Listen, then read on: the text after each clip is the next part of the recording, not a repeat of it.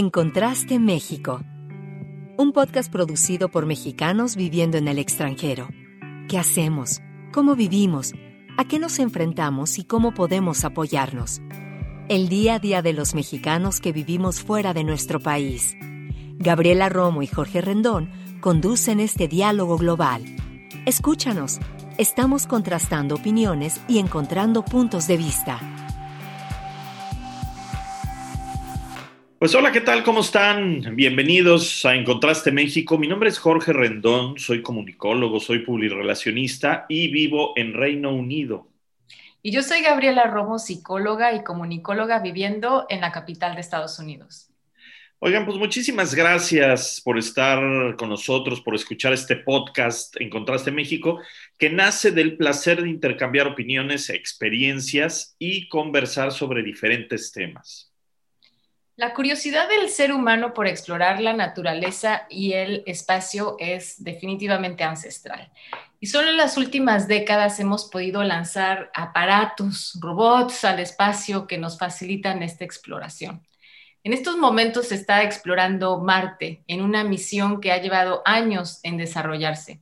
Cientos de personas participan día con día para que misiones como esta se den y entre esas personas hay algunos mexicanos trabajando en diferentes áreas y niveles.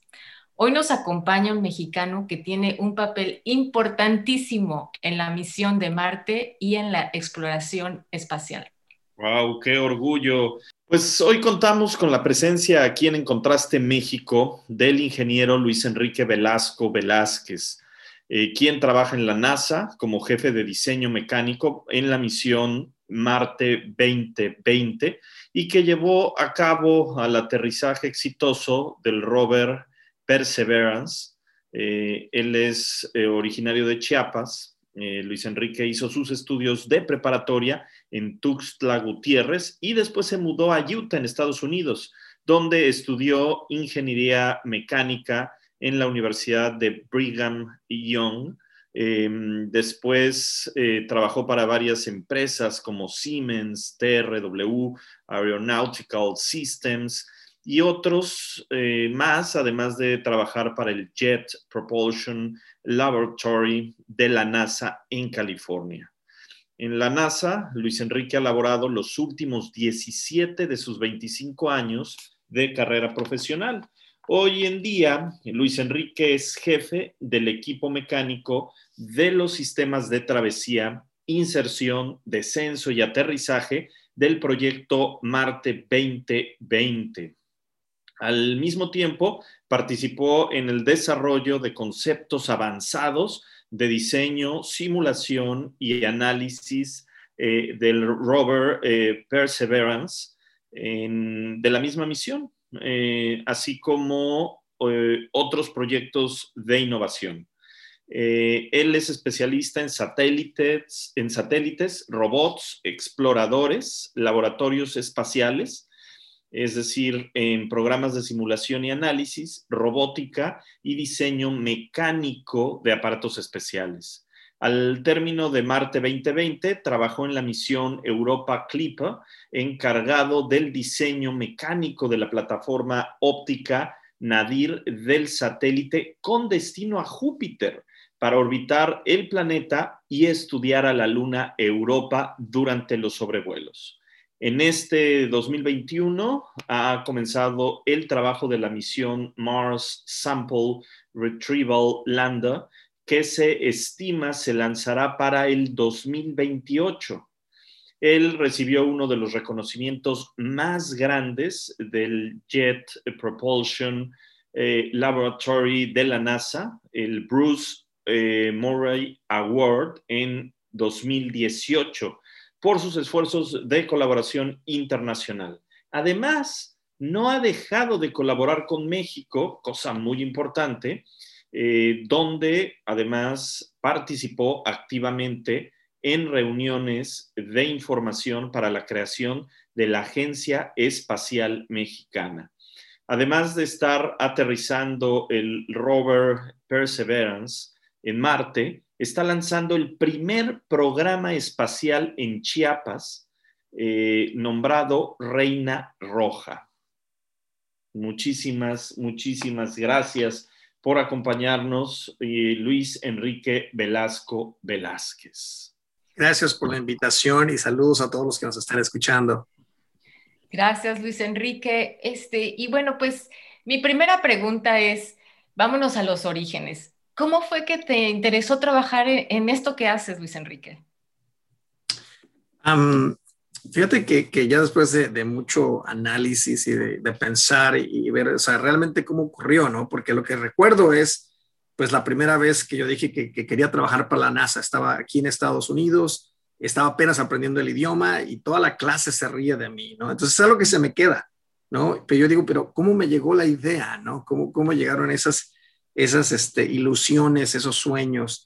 Y, pues ya pensándola bien, me remonto a, la niñez, ¿no? Yo fui un, jovencito muy afortunado, con padres eh, con, características complementarias. Mi madre, una soñadora, le gusta la poesía, le gusta la fantasía, le gusta leer, y nos leyó todos esos libros a nosotros, ¿no? Un padre con una ética de trabajo increíble. Yo conozco sinceramente a muy pocas personas con una ética tan fuerte, ¿no? De, de, trabajo arduo y dedicado por años y años y años que le permitió subir en el rubro en el que, en el que él este, se, se desarrolló.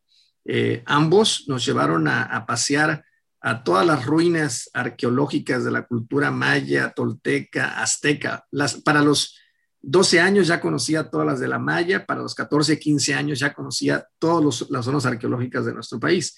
Y, siempre fue muy notorio para mí el hecho de que del, de la observación del cosmos, ¿no? De todas estas, de todas estas civilizaciones increíbles eh, antiguas de, nuestro país y pues el hecho de que esa observación los llevara a, tener calendarios tan precisos, ciudades tan, tan geométricamente organizadas, conectadas con el cosmos. O sea, para mí eso fue, fue algo muy, este, muy llamativo, que, siempre sí me dejó con la, con la mente muy abierta. Entonces, cuando escuchaba cosas interesantes, las tomaba, las abrazaba, las hacía mías y, de repente dije, ok, este, quiero aprender inglés, este, me voy a Estados Unidos, eh, visité una universidad allá, que fue la que ya mencionaron, Brigham Young, y yo dije, no, pues tengo que regresar a estudiar a esta universidad, este, y pues cuando escuché en cuanto a la NASA, lo que ellos hacían, el tipo de gente a la que contrataban, pues siempre se me hizo muy,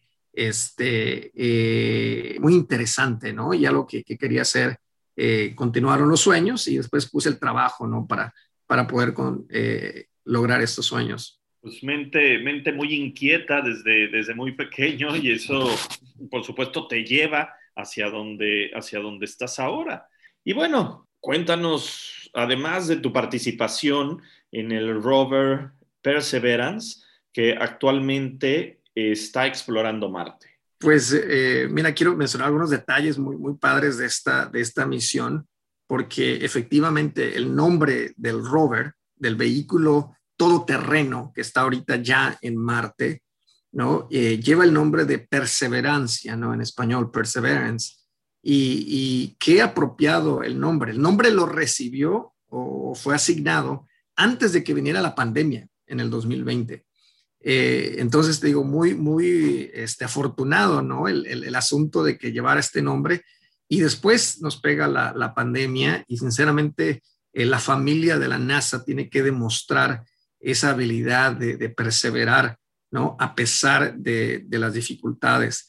a mí se me presenta, y así ha sido toda mi historia, ¿no? Yo cuando cuento esta historia de, que aterrizamos en Marte, le llamo una historia de perseverancia, no solamente de la familia de la NASA, pero de un servidor, ¿verdad? Desde estar en Tuxtla Gutiérrez, allá crecer, allá desarrollarme, allá formarme realmente y, después la, migración a este país y, a la empresa para la que trabajo hoy. Eh, entré a la NASA eh, por, por una oportunidad en el lado de software, ¿verdad? Pero yo dije, tengo que aprovechar, si esta es mi oportunidad, la aprovecho, aunque a mí lo que me interesa es el diseño mecánico. Todos me dijeron, con que ya tengas un pie en la puerta, todo lo demás que hagas después, pues ya estás adentro, ¿no? Entonces lo vi desde ese punto de vista, pero igual no fue fácil, me tomó toda una década. fíjate, una década entera para que ya que llegaste al lugar que soñabas, ahora tengas el puesto que soñabas, ¿verdad? Dentro de esa empresa. Entonces me toma toda una década de trabajo, ¿verdad? Y aproximadamente hace siete años fue cuando finalmente ya llegué al trabajo que, yo quería, ¿no? El, sueño que, realmente tenía, quería de, ese trabajo. Y la oportunidad otra vez igual. Me dicen, ¿sabes qué? Es una oportunidad de tres meses. Eso es lo que tenemos, lo tomas o lo dejas, ¿verdad? Y, y, digo, pues bueno, vamos a tomarlo nuevamente, ¿verdad? O sea, hay que estar listo, la oportunidad se presenta, tomo esa oportunidad y esta oportunidad se convierte en siete años de trabajo en la que me llego a convertir en el líder del equipo, ¿no? Que, que trabajó en los diseños de, de todos los sistemas, ¿no? Que, que llevan el rover a través del espacio, ¿verdad? Que lo, eh, eh, lo ingresan a la atmósfera, lo descienden y lo aterrizan todos esos sistemas que, formaron parte de, estos, de estas fases de, la misión, ¿verdad? Eh, estuvieron a mi cargo este, y pues de, mi equipo. Directamente a mí me tocaron hacer ciertas, ciertas cosas específicas, las otras pues yo nada más las supervisé, pero te comento algunas que, creo que deben asentarse, ¿no? Como, como son porque son muy importantes. Eh, la NASA a la fase, bueno, está el lanzamiento, esa es fase, la primera fase. Después tenemos la travesía, ¿verdad? Entonces, ese sistema que, mantiene al vehículo en, travesía, hay que hacer algunas correcciones, este, llevamos paneles solares. Pues todo ese trabajo, todo ese sistema estuvo a mi cargo. Específicamente, por ejemplo, yo trabajé en los planos que, este, instalaron eh, los, paneles solares en, en, ese, en ese sistema. Entonces, seis ah, meses y medio de travesía, se separa ese sistema y entra una cápsula. ¿Okay? Esa cápsula se conoce como aeroshell. ¿okay? En esta cápsula, los planos que, que, forman, que instalan este, esta cápsula, directamente me tocó, los, los hice yo.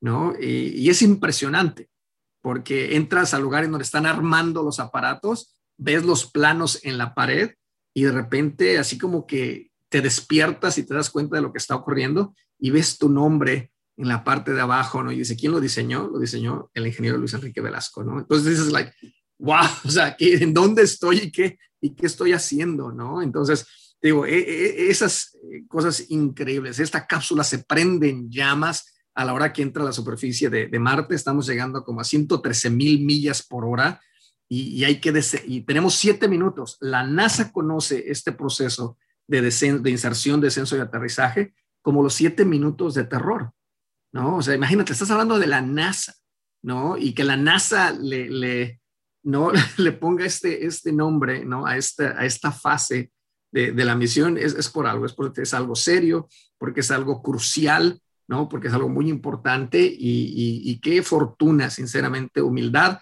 para mí de que se me dio esa oportunidad. Empezó con una oportunidad muy pequeñita, se convirtió en toda una, una vida, sinceramente, ¿no? Siete años de íntimamente está trabajando con estos, estos sistemas.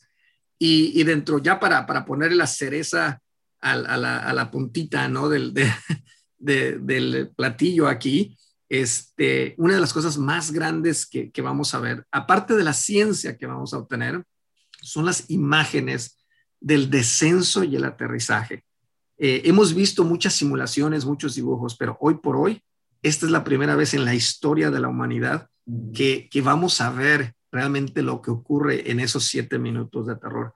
Y, todo lo que ocurrió ahí y toda la tecnología que se desarrolla ahí, yo estuve muy íntimamente eh, involucrado, ¿verdad? Por ejemplo, en las cámaras, las cámaras que están tomando estos videos y, las fotos que ustedes van a ver del descenso, del descenso y, el aterrizaje, esas cámaras eh, a mí me tocaron. Yo, yo hice los planos que instalaron esas cámaras en las diferentes partes ¿no? de, estos sistemas de, descenso y aterrizaje. Eh, esto, es, esto va a ser histórico, o sea, nosotros vemos estos videos eh, segundo a segundo y, vamos, y vemos qué pasa, ¿no? ¿Qué pasa con las cuerdas? Este, si se desprende una cosita por acá, si hay sombra acá, si hay nieve o hielo, por ejemplo, en el escudo térmico, cuando se separa, notamos que hay hielo en el escudo térmico, en fin, este, todo esto es, es, es una, una, este, una aventura ¿no? Inclusive antes de llegar a lo que es la aventura, ¿no? Que ya es que el rover esté, en la superficie de Marte. Entonces, muy, muy afortunado, muy contento, muy satisfecho. Fue de mucha tensión, fue de mucha preocupación, si tú quieres eh, decirle, esos siete minutos fueron de una tensión enorme, enorme. Siempre tenemos que considerar el fracaso, ¿verdad? Porque es parte de todas las misiones espaciales. Este, entonces, pues, o sea, sí, puede, puede, puede ocurrir, ¿no? Pero eh, afortunadamente tuvimos éxito. Eh, mi equipo y todo el equipo, porque no solamente es el diseño mecánico, pero está la cuestión termal, están las pues, o sea, otras cuestiones, eh, que somos cientos, ¿no? Este, pues disfrutar el éxito, ¿no? Que, que, el equipo tuvo para, para aterrizar en Marte. Y Luis Enrique, y en esos siete minutos de terror, exactamente, ¿qué estabas haciendo? O sea, ¿qué, o sea, aparte, me lo quiero imaginar, ¿no? No sé si están como todos así superpuestos, viendo grandes pantallas, o sea, no sé, ¿cómo fue para ti esa experiencia? Pues mira, este, creo que esta, el asunto del COVID presentó una, una oportunidad que a lo mejor no se hubiera tenido de otra manera, ¿eh? para serte sincero. Si hubiera, si hubiera estado todo normal, lo más seguro es que yo hubiera viajado a, alguna parte del laboratorio en donde estuviéramos todos juntos el, equipo. ¿no? Eh, no entramos muchos en la cabina que usted, que, se ve, ¿no? que el público ve, pues ahí entran, o sea, muy pocas personas. Todo nuestro equipo estaría en otros edificios cerca al, laboratorio, ¿no? Este, en la que no va a poder ir pues toda mi familia, ¿no? Entonces, COVID realmente lo que, lo que presentó es de que eh, tuviera o se hiciera la necesidad, se creara la necesidad de, conectarme entonces con más personas. Entonces, eh, mi sala se convirtió en una sala de control como la que todo mundo ve en, ¿no? en, la, televisión, en donde en una pantalla grande teníamos lo que todo mundo estaba viendo, en otra pantalla a un lado tenía a mi equipo, ¿verdad? De la NASA que estábamos observando el aterrizaje y en otra computadora al otro lado estaba mi familia, ¿no? Eh, estuvieron ahí mis, bueno, mi, madre, mi padre no se pudo conectar al, al, final, pero mis amigos de infancia en Chiapas, colaboradores, eh, otros mexicanos en, en el exterior. Eh, no, o sea, tuve, tuve gente que, que, ha estado conmigo a lo largo de toda mi trayectoria, estuvieron ahí conmigo presenciando este, este evento, ¿no? Entonces, antes, en los últimos minutos antes, pues conectándome con ellos, platicando, contestando algunas preguntas, escuchando lo que mi equipo estaba escuchando dentro de, la NASA, ¿no? Este, y pues ya durante los siete minutos, pues ahora sí, ya clavados, ¿no? Este, eh, enfocados en, en, lo que iba pasando, ¿no? Porque sabemos a lo largo del descenso qué va a ocurrir, qué debe de ocurrir aquí, qué debe de ocurrir acá, y entonces te van diciendo, ok, ya, ya, este, nos, ya, ya recibimos la señal de que sí, ya se desplegó el paracaídas, eh, el escudo térmico ya se, ya se separó. Entonces, vas escuchando todo esto, ¿no? Entonces yo me la pasaba, hey, ya ocurrió esto, ¿no? Gritándole a todo. Había familia, estuvo familia con, con, nosotros, la familia que está por aquí cerca, nos acompañó en la, en la casa, ¿no? Este, que también es su casa, este, obvio. Eh, en fin, fue, fue, una, fue una gran fiesta. Eh, yo sabía que si algo salía mal, este, el apoyo de, tus seres queridos, de tu familia, de tus amigos, iba a ser necesaria, iba a ser muy importante. Y, al mismo tiempo, si teníamos éxito, pues qué mejor que compartirlo con aquellos a los que amas, ¿no? Entonces, así, así ocurrió, así estuvo la, algarabía durante esos siete minutos de, terror. Y además, ¿sabes? El, el, hecho de, como dices, de, de, ser parte ahora de un momento histórico, eh, eh, también es, es, algo que sientes, que, que, estará presente durante toda tu vida y la vida de tus familiares, de, de, tu gente, de la gente cercana a ti y por supuesto de muchos mexicanos que nos sentimos orgullosos de que, de que haya eh, gente tan talentosa, tan capaz, que esté en, en, en, estos, en estos lugares. Cuando hablamos, por ejemplo, de, de la NASA, estás hablando de, de, de un, un lugar que es eh, pues un, referente absolutamente de, toda la vida, hablar de la NASA, además en la, que, en la que tú llevas 17 años de carrera como ingeniero. Eh, pues eh, a mí me gustaría preguntarte, cuéntanos un poco, ¿cómo es esa experiencia de trabajar en la NASA? en principio, ¿qué, qué, qué sientes? ¿Qué, ¿Qué, pasa? ¿Qué vives en esta experiencia? y, cuáles han sido tus, tus satisfacciones, ¿no? Tus satisfacciones más grandes. Primero, eh, cuéntanos un poquito cómo es trabajar en la NASA y después esas satisfacciones que has sentido por, por trabajar ahí.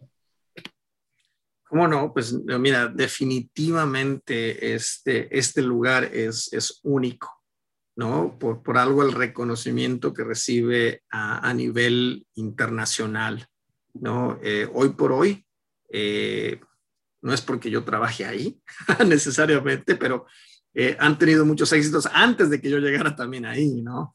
Este, pues es, es un líder, es un líder en un campo, este, muy, muy complicado, ¿no?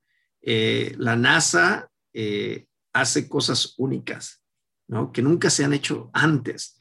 Entonces, eso es increíble, es un sentimiento, o sea, tengo 17 años haciendo algo diferente cada día, ¿no? O sea, todos los días y que, y que nadie ha hecho.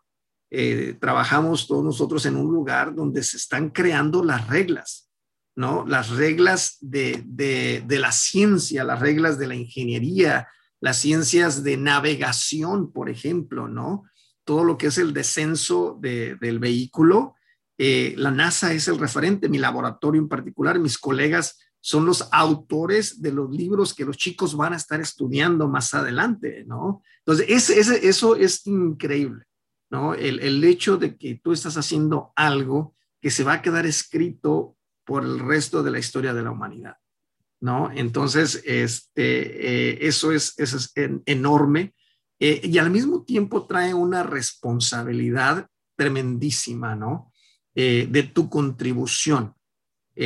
Todos tenemos que aprender a, trabajar en equipo como en pocos lugares este, que, que yo conozco en México pues es, complicado. O sea, yo, he tratado de trabajar en equipos en, México y, hoy por hoy pues es, un poquito diferente, ¿no? El, hecho de que eh, si no comparto pues tengo más poder, ¿no? Y, nadie me va a sobrepasar, nadie va a ser mejor que yo porque pues no estoy compartiendo nada con nadie de lo que yo sé, a, un sistema en el que todo mundo tiene que compartir y, se, y se no solo se, aprueba, ¿no? Pero se, insta a que, a que los empleados colaboremos, compartamos información, etcétera.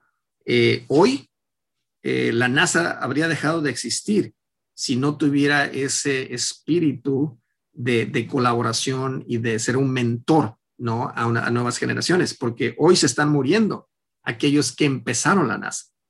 ¿verdad? Entonces la NASA ha hecho un papel increíble de, eh, de eh, enseñarse, ¿no? El, uno al otro, entrenarse el uno, el uno al otro. Entonces, y las nuevas generaciones, pues, si tú ves en, el, en la imagen, eh, algunas anteriormente, la mayoría eran, eran ingenieros más, más grandes de edad, ¿no? Ya con, ya con el cabello este, canoso, etcétera. Y, y hoy por hoy ves a jóvenes, ¿no? Si ves las imágenes y, no solo, y no solo las, las, la imagen eh, de, una, de una generación este, más joven, pero, pero también muy diversa, ¿no? Este, extremadamente diversa. Entonces, ir a trabajar a la NASA es ir a trabajar con el mejor talento de todo el mundo. Ahí sí te tienes que acostumbrar a los diferentes acentos, ¿no? Estás en otros, en otros ámbitos y el tener un acento, por ejemplo, es, es, ah, pues, o sea, pues qué mala onda, ¿no? O esto no debería de pasar. Ah, ah, no, en la NASA el acento diferente es de todos los días, te acostumbras, te acostumbras a valorarlo, tú sabes que si hay diferentes acentos en el salón, entonces te estás asegurando que tienes talento de todo el mundo y que las cosas van a salir bien. Casi es necesario, ¿no? Si no, si, no escuchas diferentes acentos, como que algo está mal, ¿no? Y, probablemente no va a salir tan bien como si estuviera lleno de, de, de, diversidad, ¿no? Y, de talentos. Entonces, este, eh, regresando a, al sentimiento de, responsabilidad, este, a veces es preocupante, ¿no? Porque tú sabes que, tienes que, que, dar lo mejor, que tienes que ser lo mejor.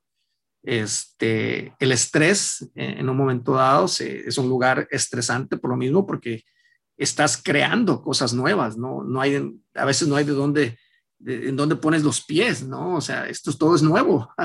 Ellos, ellos dicen, vamos cambiando la llanta mientras que vamos a 100 mil millas por hora, ¿no? O sea, a veces así es el, asunto, ¿no? Y, no es de que si va a haber estrés o no, es de que cómo manejas, cómo administras el, el estrés. Ellos dicen, ni mucho estrés, ni poquito estrés. O sea, tiene que haber un nivel suficiente de, ese sentimiento de, de presión, ¿no? A, que tienes que hacer las cosas.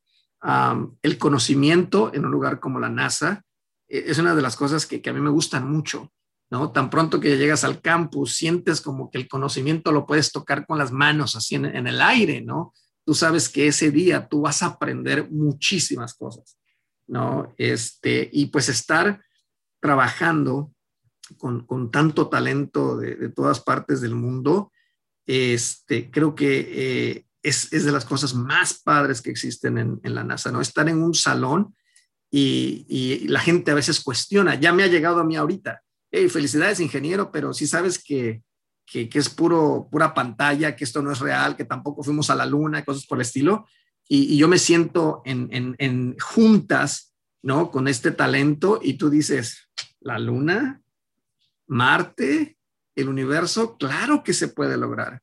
Claro que se puede lograr cuando estás reunido con este, con este talento tan, tan, eh, tan lleno ¿no? de, de, información y de habilidad ¿no? para, llevar a cabo las cosas. Satisfacción, como ya te comenté hace un ratito, la de las más grandes fue esa, ver mi nombre ¿no? pegada en, un plano ¿no? Este, al lado del equipo que se está, que se está fabricando, que se está ensamblando, ¿no? Eso, eso fue una de las cosas, pues, más, más grandes del mundo.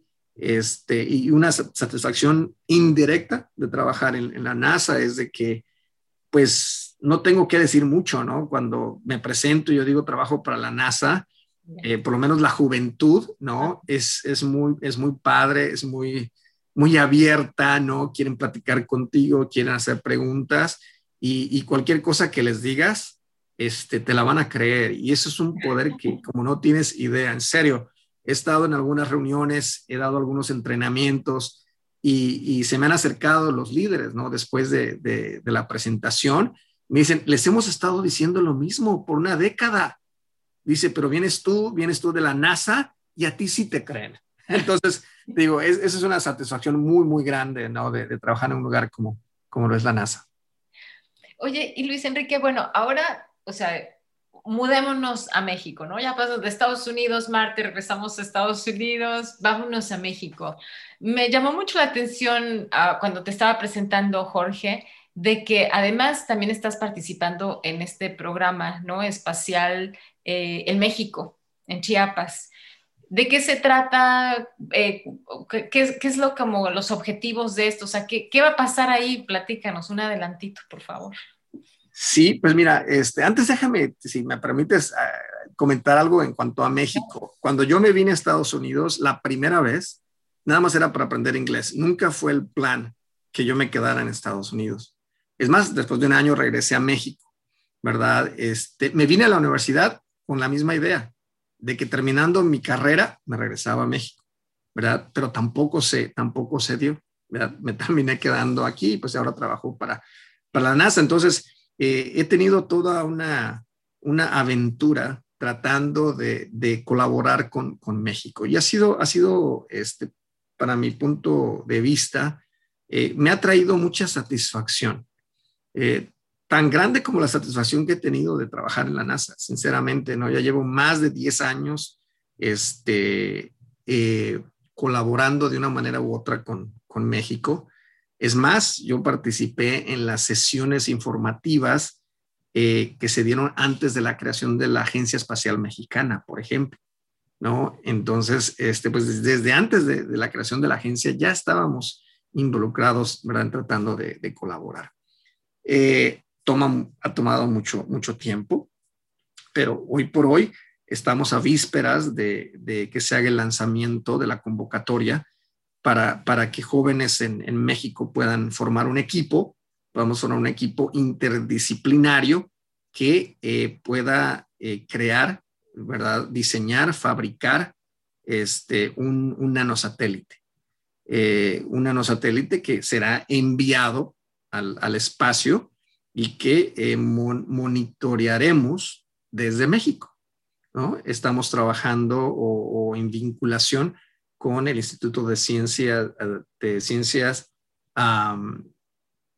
e Innovación, ¿no? Ciencia, Tecnología e Innovación del Estado. Eh, nos está apoyando también la Agencia Espacial Mexicana y la universidad de la que yo me gradué, la Universidad de Brigham Young. Entonces, este, pues ese, ese en sí es, el, es, es la meta, ¿no? Eh, queremos incluir, el equipo pues no puede ser muy grande, van a ser 10 a 15, a 15 jóvenes. Eh, vamos, a, vamos a tratar de ser eh, igualitarios, incluyentes, ¿no? Este, tener a chicas, tener a representantes de los pueblos indígenas, etcétera, ¿no? Vamos a tratar de, de, tener un equipo muy, muy este, diverso, ¿no? Capaz, el talento existe, existe en todo México pero queremos involucrar a toda la comunidad, tipo como lo, hace la NASA, ¿no? Que, que trata de hacer actividades en la que los niños puedan participar y se sepa que el proyecto ya se lanzó, que el proyecto está avanzando, de una u otra manera involucrar, ¿no? Estamos colaborando también con el Instituto de Juventud del Estado, en fin, con diferentes colaboradores para asegurarnos que todo el Estado entero, ¿no? Se sube con nosotros a esta, nueva misión. Un nanosatélite es pequeño, yo sé, Gabriela, este, Jorge, pero eh, los, nanosatélites tienen una, capacidad eh, de escala tremendísimo. O sea, las mismas, disciplinas, las mismas reglas, el mismo proceso de diseño, fabricación pruebas, eh, etcétera, para uno pequeño es lo mismo que para enviamos nosotros. Pero pues un grande te toma millones o billones de dólares y un nanosatélite te cuesta, ¿no? Un millón, este, o menos, ¿no? Entonces, estás hablando de que, de que uno pequeño sí se puede y aprendes como si fueras, estuvieras construyendo uno grande, ¿no? Creo que eso es muy importante. A mí me gusta mucho, mucho eso. Una de que, de que pues tienes eh, los recursos financieros para, para poder tener una, una misión así, este, pero estás preparando a un joven para poder ir a trabajar a cualquiera de estas empresas o empujar a la Agencia Espacial Mexicana o a empresas privadas para que continúen, ¿verdad?, con el trabajo tecnológico y científico en la cuestión de, exploración espacial. Entonces, eso es el, proyecto de Reina Roja, ¿no? Y, el nombre tiene que ver con la cultura eh, maya, ¿no? Específicamente de Palenque, en, el estado de Chiapas. Muy bien, oye, pues también interesantísimo. y Em, para, para, terminar, eh, nos quedan unos, unos minutos, eh, cuéntanos un poco el, el, hacia lo que sigue para ti, un poquito a futuro, los proyectos eh, en los que vas a estar trabajando después o te vas a enfocar nada más a, a esto de Marte por un tiempo o qué viene, qué viene para ti. Pues mira, esta, esta misión de Marte 2020, histórica, ¿no? Por, por muchas, por muchas razones, eh, pero una de ellas es porque vamos a ir a recoger muestras de, de, polvo, de rocas, de arena, ¿no? Del planeta Marte y regresarlas a la Tierra. Yo eh, este año, a partir del 2021, ya estoy trabajando en la misión que va a ir a recoger esas, esas muestras, ¿no? Entonces, la parte histórica de esa nueva misión es que por primera vez vas a hacer un lanzamiento de otro planeta, ¿no? Este, y, por lo mismo eh, vamos a hacer pruebas en la Luna, ¿no? Ahorita hay un programa que se llama Artemisa eh, o Artemis, ¿no? De, la NASA, que, que, es precisamente eso, ¿no? Primero viajamos a la Luna, nos quedamos en la Luna y después vamos, vamos a Marte. Entonces, eh, yo estoy muy afortunado que, que estoy ya participando en esa siguiente misión eh, haríamos el lanzamiento para el 2026. Este, es, es muy este, ambicioso que, que, estemos listos y que el lanzamiento se va a hacer para el 26, si no sería para el 28, pero estás hablando que para el 2031 ya estaríamos trayendo estas muestras, ¿no? Aterrizamos en el lugar más complicado del planeta Marte en esta misión. Eh, y eso debido al equipo, a nuestro equipo, ¿no? de descenso y aterrizaje, entonces, mucha, mucho, es, mucha honra y felicidades a, nuestro equipo, ¿no? Por, por ese logro tan grande. Pero entonces estamos trayendo la, información más rica del planeta, del planeta Marte, ¿no? Entonces, regresar eso a la Tierra va a ser, va a ser un acontecimiento tremendísimo, ¿no? Entonces, digo, ya aparte de, de esa misión, estaré trabajando en eso por los próximos seis, ocho años, este, digo, probablemente, y pues en ese tiempo, quién sabe qué otras, otras misiones este, eh, llamativas no se puedan, se puedan presentar, pero ya estoy este, asentado por los próximos, por la siguiente década eh, en, trabajo de, este, tecnológico para, para Marte, ¿no? Eso es, eso es lo que sigue y te digo, este, por, el, por un lado, ¿verdad? Estaremos apoyando estos proyectos en México. Eso para mí es muy, este, muy importante. Es lo que sigue después de la NASA, sinceramente, para mí, ¿no? El, poder llevar ese conocimiento a, México primeramente y, pues a otros lugares que, a los que tengamos acceso, ¿no? Este, ese sería el, siguiente paso. Y el último paso, ¿no? Sería eh, colonizar Marte, ¿no? Viajar realmente al planeta rojo. Luis Enrique Velasco, tú tienes permiso de todo eso, porque lo que te propones lo, has ido, lo, has ido logrando y con, acumulando conocimiento, experiencia, siendo perfeccionista y lograrlo, ¿no? Y yo creo que eso es lo que está dando también todos estos frutos que, que, bueno, pues le has invertido mucho tiempo y mucha dedicación y esfuerzo y la verdad es que, o sea, es un, inspirador y también pues nos sentimos sumamente orgullosos de, tu desempeño que estás teniendo, ¿no? Eh, eh, en Estados Unidos, en, en, todo lo que estás haciendo básicamente, que yo creo que no, no nos da tiempo para que nos platiques también qué pasó con Júpiter y todas esas cosas, pero en fin, definitivamente tu trabajo está marcando historia, ¿no? Para la humanidad y también para México. Y eso ese, yo creo que se queda en el corazón de todos nosotros y pues de verdad, muchísimas gracias por tu trabajo y también por estar con nosotros en el programa. Gracias a ustedes de nuevo y pues saludos a, todos nuestros compatriotas que, están fuera de México. Yo sé que, cierta parte de lo que yo siento, ¿no? En cuanto a añorar nuestro país y regresar, otra, sino permanente, por lo menos, a colaborar o a visitar, este, pues sé que también ustedes lo, comparten. Saludos a todos los que nos escuchen donde quiera que estén y, obvio si nos escuchan en México, pues un fuerte abrazo y, y, pues mucho cariño, ¿no? A nuestra gente y a nuestro país. Gracias, gracias a ustedes. Muchísimas gracias, Luis Enrique Velasco. Gracias por escucharnos. Somos Gabriela Romo, Jorge Rendón, quienes realizamos en Contraste México, la ayuda de Melania Ortega en la producción de este programa, Javier Cortés como asistente de producción. Escúchanos Spotify cada 15 días, redes sociales en Contraste México. Muchas gracias.